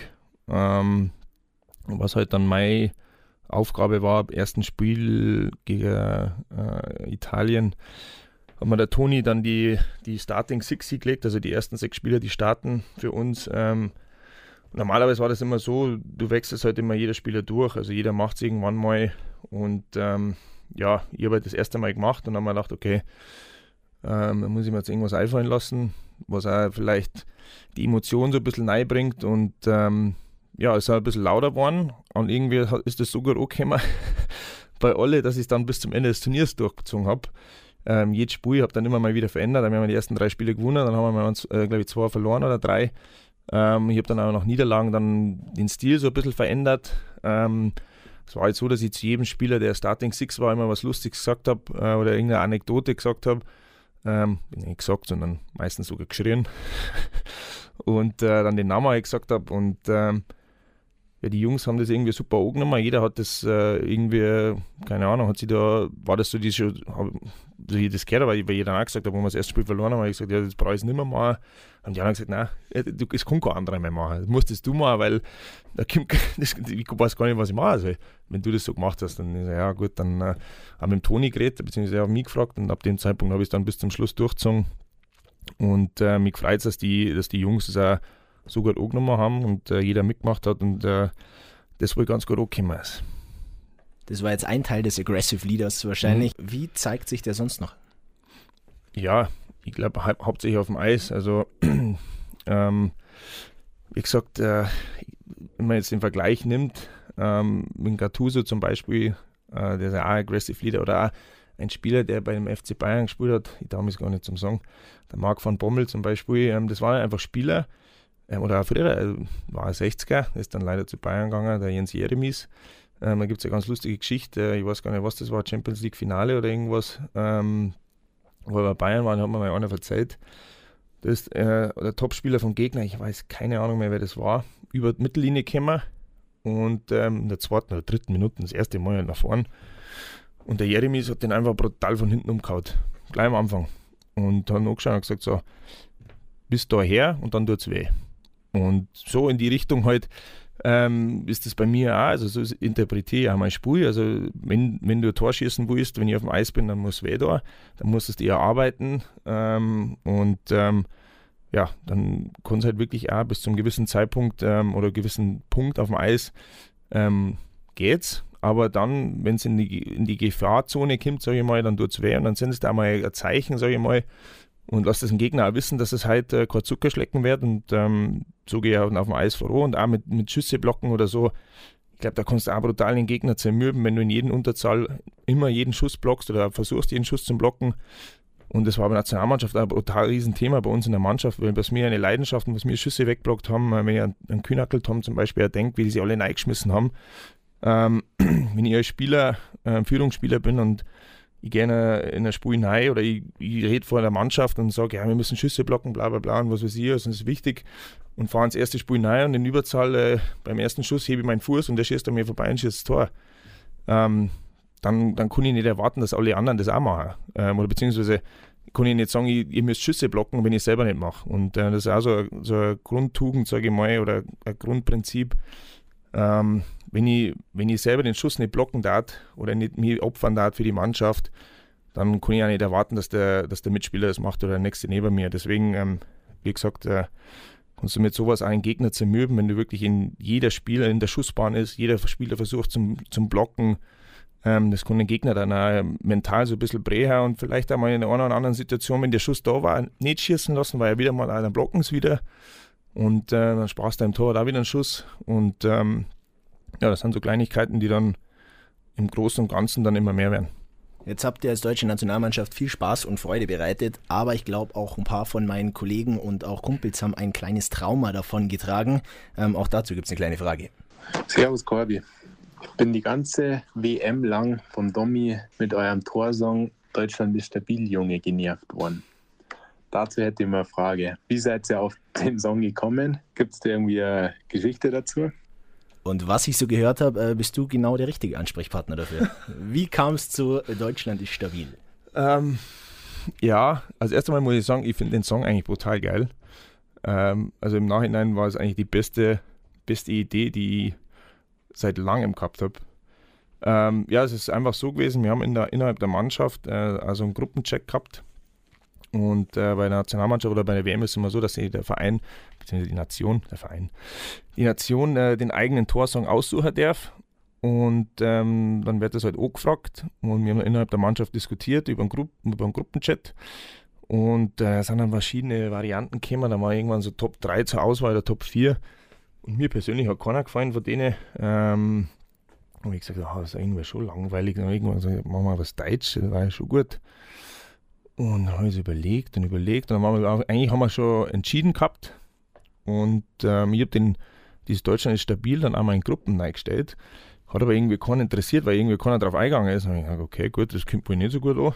Ähm, und da war die Abstimmung eigentlich schon vorbei, weil ich gesagt habe, eigentlich ist das ein Schmarrn, was wir ausgesucht haben. Ähm, Darf man sagen, was gewesen Ich, ich weiß gar nicht mehr. Irgendwo, ich kenne mich da nicht aus. Das war irgendein deutscher Hip-Hop oder irgendwie sowas. Ach, keine Ahnung. Ich kann es da gar nicht sagen. Ich müsste nachschauen. Aber im Endeffekt hat es mir nicht gefallen. Ähm, war mir dann auch wurscht gewesen, wenn die Mannschaft sagt, das ist so, dann nehmen wir den. Ähm, ich habe mich dann auch der Mehrheit gebeugt, in dem Fall. Ähm, und dann sind wir mit dem Bus einen Tag vom Italien-Spiel zum Stadion gefahren und haben dann auch wieder, jetzt haben wir keine Ahnung, wie wir wieder draufgekommen sind. Ähm, weiß ich nicht, weil ich glaube, die haben es nicht hundertprozentig gesagt. Dann habe ich einfach irgendwann gesagt, du, ähm, zu Mo Müller habe ich gesagt, du, warum machen wir nicht eigentlich Deutschland ist stabil vom Teddy? Und er so, das ist ja Wahnsinn. Machen wir, das ist ja geil. Das ist ja super. Er gleich im äh, Teammanager geschrieben und gesagt, das machen wir, das ist super, das müssen wir noch ändern. Und der hat dann bloß zugeschrieben, im Ernst, Fragezeichen. und der Mo, ja klar, was machst du? Und ab dem Zeitpunkt war das irgendwie unser Song und im Nachhinein, wie gesagt, mein Song, das äh, einfach, passt einfach wunderbar. Ja, das kann ich auf jeden Fall unterschreiben. Mir hat auch viel Spaß gemacht. Ähm, wir hören ihn nochmal an für alle, die ihn vielleicht nicht kennen. Unbedingt. Deutschland ist stabil, Junge. Ey, Deutschland ist stabil, Junge. Ey, Deutschland ist stabil, Junge. Wir machen Party bis morgen früh, Junge. Morgen früh, Junge. Stabil warte ja auch äh, in den ersten Spielen auf jeden Fall. Dann gab es so eine kleine Schwächephase und dann dieses Do-or-Die-Spiel gegen Lettland. Das erste Mal wieder mit Zuschauern. Wie war die Stimmung da im Stadion? Mit was für einem Gefühl oder Gedanken ist man da aufs Eis gegangen? Ähm, ja, also für mich war das jetzt gar nicht mal so neu, weil wir in Russland ja Zuschauer gehabt haben, äh, in der KHL schon in die Playoffs. Auch relativ viel, ich glaube teilweise schon 70 bis 75 Prozent Auslastung in manchen Stadien. Ähm, deswegen war das für mich gar nicht mal so neu.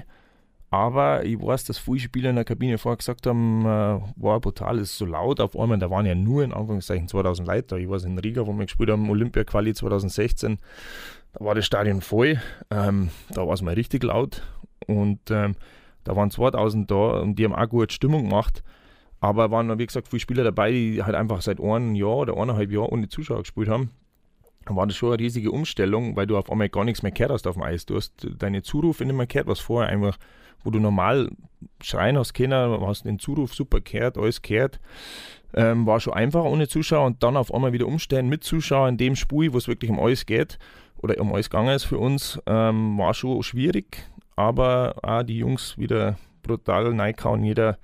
Und ich glaube, wir haben auch die Energie da rausgezogen mit den zwei schnellen Toren am Anfang gleich, äh, dass wir 2-0 vorn waren ähm, und das einfach brutal überkämpft haben. Wie waren denn die Emotionen nach dem Schweiz-Sieg?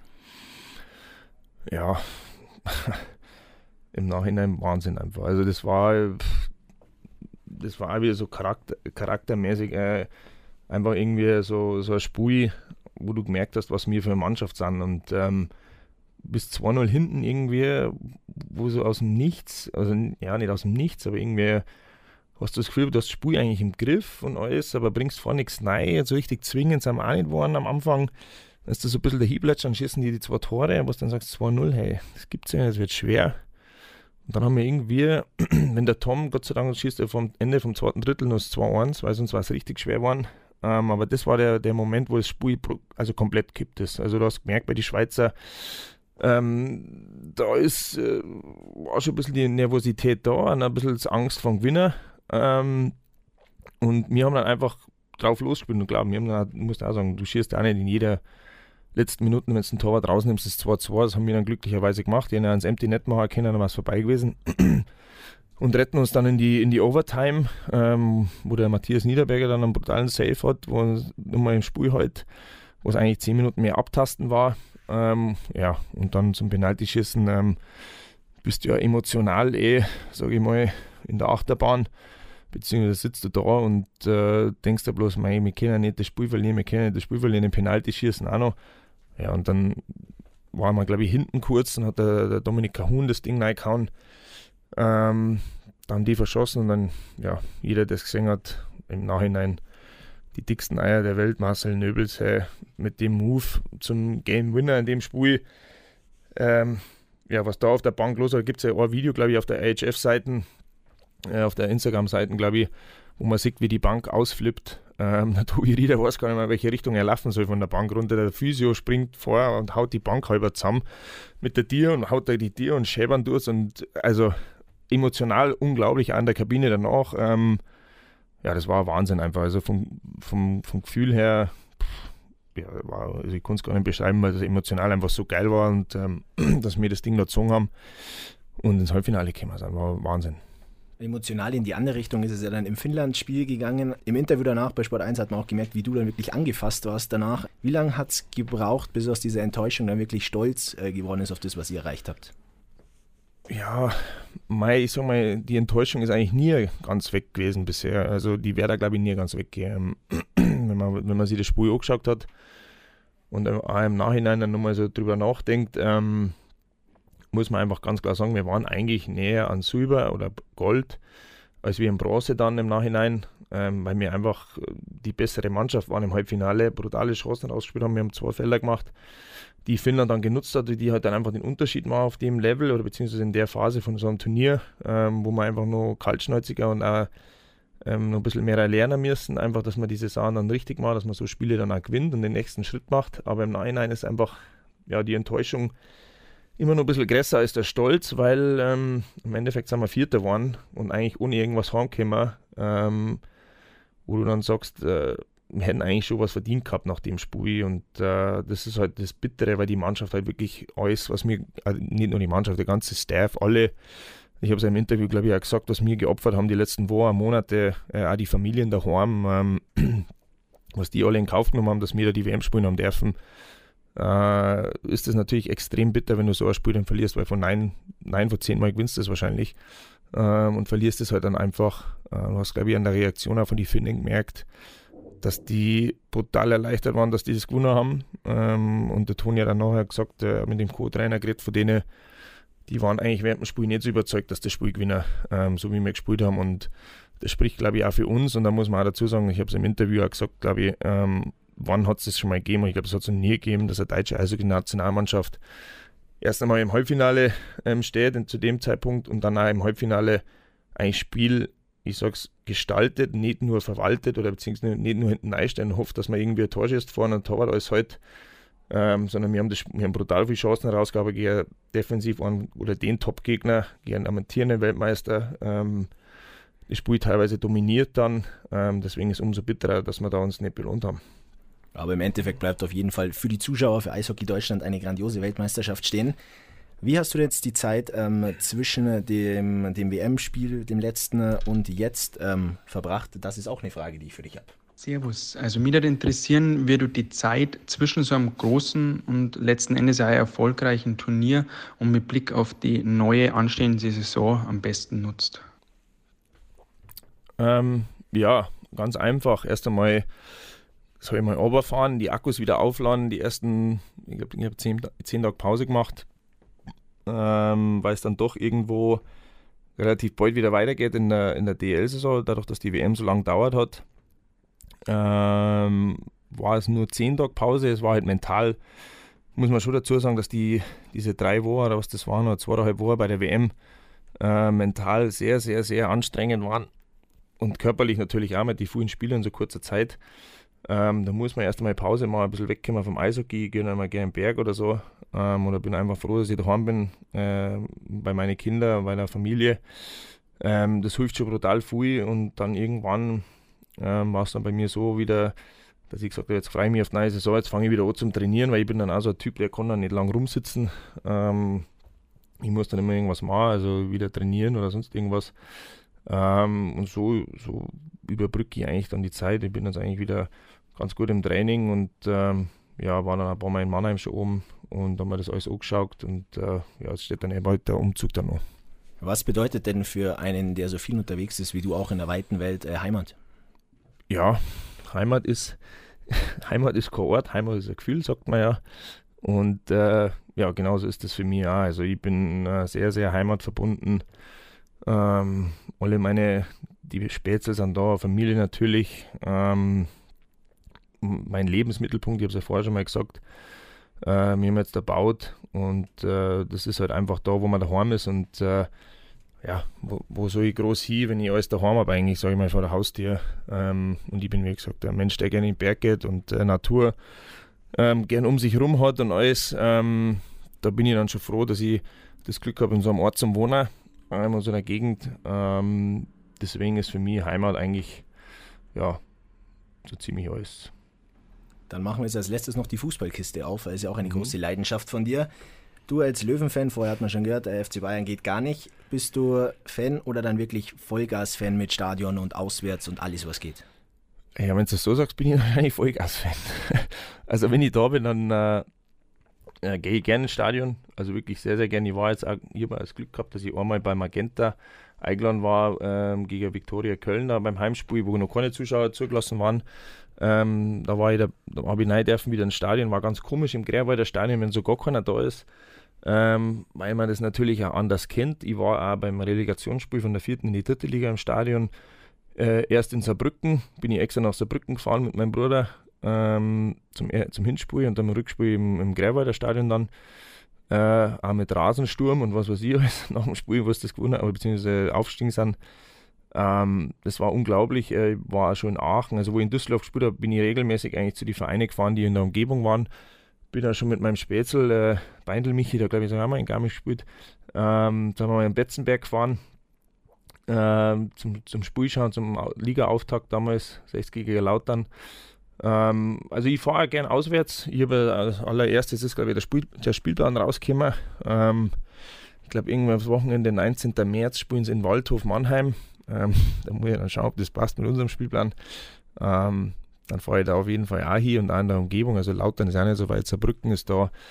Ähm, also wenn ich da bin, fahre ich immer, immer, schaue ich mir das immer an. Natürlich äh, im Fernsehen, auch in, in Nordamerika, wenn es zeitlich gegangen ist, habe ich mir den Löwen angeschaut. Und ähm, ja, dann bin ich wahrscheinlich in der Hinsicht vielleicht sogar Vollgas-Fan. Jetzt gab es vorher von Kevin schon mal die Frage nach dem Lebensmittelpunkt. Das ist auch ein blauer durch und durch und äh, da müssen natürlich auch äh, die Löwen abgefragt werden. Bei den Löwen würde es mich natürlich interessieren, wo wir letztendlich dann auch hinkommen, ob wir aufsteigen können dieses Jahr. Hat auch tatsächlich sehr viel Ahnung, der Kollege. Und ja, würde mich mal interessieren, wie er das so einschätzt, ähm, die lieben Löwen. Sagst dann lieben Gruß und ja, bis bald. Ciao, ciao. Ja. Jetzt ist der Druck da. Er hat gesagt, der Kollege hat Ahnung. Ja, Mei, was heißt Ahnung?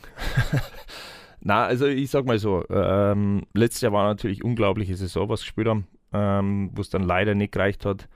Ähm, aber die Aufholjagd war schon Wahnsinn da kurz vor Schluss. Äh, du hast ja wirklich das Endspiel gehabt gegen Ingolstadt, ähm, wo du dann auch bitter eigentlich verlierst, weil nach ein paar Minuten noch gleich die rote Karten für den Torwart.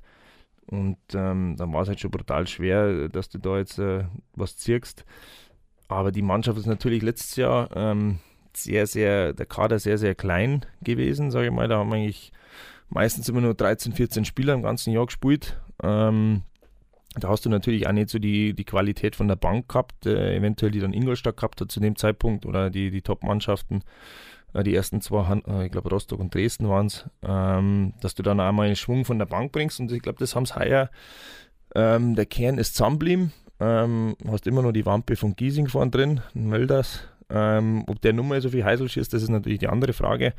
Ähm, er wird ja auch nicht jünger, ähm, hast aber gut nachverpflichtet. Ich glaube, mit den drei Spielern, mit dem Bär aus äh, äh, der in Braunschweig in der Aufstiegssaison super gespielt hat, äh, letztes Jahr zweite Liga gespielt hat, äh, der hat in der Vorbereitung auch ganz gut gespielt hat, was ich gesehen habe, letztes Mal zwei Tore geschossen. Ähm, und auch den Deichmann von Lübeck, äh, der super, super Jahr gehabt hat beim Absteiger, klar, ähm, natürlich eine andere Rolle, ähm, aber auch sehr, sehr gut ergänzend dazukommt. Und dann äh, der Goden aus Nürnberg, ähm, den der Trainer dann, glaube ich, auch kennt aus seiner Zeit in Nürnberg, wenn ich so richtig in Erinnerung habe. Und der auch nochmal ein Element reinbringt, das hilft. Ähm, aber ganz wichtig natürlich, der Kern ist zusammenbleiben. Ähm, der mannschaftliche Zusammenhalt oder die Geschlossenheit bei 60 ähm, war letztes Jahr schon auf Faustpfand, die ist natürlich heuer auch wieder hoffentlich gegeben. Dann hast du so einen Spieler wie ein Quirin Moll, der wieder nach einer langen Verletzung zurückkommt, der unglaublich wichtig ist, den ich auch persönlich kenne und der absolute Maschine ist, mit dem ich ja schon zusammen trainiert habe im Sommertraining, bei dem gleichen, äh, gleichen ja, Fitnessstudio, Anführungszeichen, ähm, Physiotherapie, seine Reha gemacht hat, ähm, der brutal, also wirklich super wichtig ist für die Mannschaft, glaube ich. Und ja, alles ist drin. Bei 60 trampt man ja schon lange wieder vom Aufstieg äh, in die zweite Liga. Ähm, der Auftakt hat es in sich, sage ich mal. Da weißt du gleich, wo du stehst. Und ähm, dann schauen wir einfach mal. Es ist schwierig, dass ich aus dem Fenster zum Lehnen und zum sagen, ja, die steigen auf. Weil da gehört einfach so viel dazu und es sind so viele gute Mannschaften dabei, sag ich mal, wieder in der dritten Liga, dass alles passen muss. Du musst auch von Verletzungen verschont bleiben. Wichtig war, dass man wieder Fans reinbringen ins Greifwalder Stadion, dass da wieder dieser zwölfte Mann da auf dem, auf dem, auf, mitten auf dem Platz steht, sage ich mal so ungefähr. Und ähm, dann schauen wir einfach mal. Ich hoffe natürlich, dass sie aufsteigen. Ich glaube, dass wir gute Chancen haben und die Jungs dann aufwollen. Und ähm, dann schauen wir einfach, wie es läuft. Jetzt hatten wir deine Eishockey-Karriere, jetzt hatten wir die Weltmeisterschaft, jetzt haben wir deinen Fußballverein und dann gibt es zum Abschluss die Frage noch. Servus Corby, dass du auch ein bisschen was mit dem Fußball anfangen kannst, habe ich beim einen oder anderen Hobbyturnier gesehen. Hättest du auch für die große Karriere gereicht oder wäre es eher Richtung Kreisliga gegangen? Ja, das ist natürlich auch schwer zum sagen. Ähm, ich habe relativ spät mit dem Fußball angefangen, eigentlich so offiziell im Verein. Ähm, das war, glaube ich, schon E-Jugend, wo ich dann wirklich im Verein gespielt habe. In Gelding, wo ich gewohnt habe, ähm, hat es keinen Verein gegeben. Der hat dann irgendwann, oder beziehungsweise keinen Nachwuchs. Ähm, da hat dann irgendeiner dann mal eine E-Jugend gegründet, da habe ich dann angefangen. Ähm, habe mich dann auch, muss ich auch dazu sagen, ich habe sogar Zugspitzauswahl gespielt. Ähm, und war dann der nächste Schritt war Bezirksauswahl, glaube ich, gewesen, Oberbayern. Ähm, da war dann zu dem Zeitpunkt war ich in einem Alter, äh, wo es entweder Eishockey oder Fußball war. Und da bin ich dann auch gerade Richtung U16 Nationalmannschaft, glaube ich, beim Eishockey dann eingeladen gewesen. Und dann habe ich eine Entscheidung treffen müssen und ich habe mich dann damals entschieden für Eishockey. Ähm, ob das dann beim Fußball mit der Bezirksoberliga, äh, Bezirksauswahl dann was geworden war, beziehungsweise wie das dann weitergegangen war, weiß ich nicht, ob ich dann irgendwann mal, keine Ahnung, zu 60 gegangen war oder je nachdem, was für gute Nachwuchsmannschaften es sonst noch gibt. Ähm, das weiß man nicht, das kann man jetzt spekulieren, aber äh, ein bisschen kennen habe ich schon, sage ich mal so. War der Name dein Programm oder war es dann doch der feine Techniker? Nein, ich war, ähm, ich war eher so das Laufungeheuer, glaube ich. Ich war natürlich dadurch, dass ich Eishockey und Fußball gespielt habe, immer im zentralen Mittelfeld meistens, ähm, wo da, wo man am meisten laufen muss und da, wo man halt wirklich äh, auch die Arbeiter meistens findet. Ähm, ich habe eigentlich ganz gut schießen können. Ähm, war dann teilweise auch Stürmer. Äh, ich habe beim TUS dann auch gespielt, bei TUS geht jetzt Fußball in der A-Jugend relativ hoch, ähm, liegentechnisch. Ähm, da war ich dann eigentlich eher Stürmer. Äh, bei der, bei der Zugspitzauswahl im zentralen Mittelfeld. Dann habe ich dann einmal im Libero gespielt, haben wir noch mit Libero gespielt damals, das ist schon sehr lange her. Ähm, ja, ich war wirklich eigentlich eher so, so die, die Pferdelunge, sage ich mal, die überall gespielt hat und dann die Leher zugemacht hat und aber auch nach vorn sie eingeschalten hat und äh, ja, das war so meine Rolle. Und auch körperlich, ich habe natürlich dadurch das Eishockey, ich habe sehr englisch geprägt gespielt. sage ich mal, also auch mit Körpereinsatz und so, aber jetzt auch nicht, äh, dass ich die Leute umgehauen habe oder sonst irgendwas, sondern ich habe den Körper eingesetzt und leider fliegt halt der Fußball ein bisschen schneller und bläht halt recht laut auf. Ähm, dann ist das ja meistens schon ein Freistoß, auch wenn es Corner gewesen war und ähm, ja, das war so meine, meine Spielart, sage ich mal. Also egal ob Eishockey oder Fußball, ein Multitalent. Damit äh, sind wir jetzt in der Overtime angekommen, beziehungsweise sind durch. Corby, ich sage danke, dass du da warst. Hat sehr, sehr viel Spaß gemacht. Viele interessante Geschichten. Ich danke für die Einladung und äh, ich wünsche euch Gute auf jeden Fall. Mein Oberland, meine Heimat. Radio Oberland.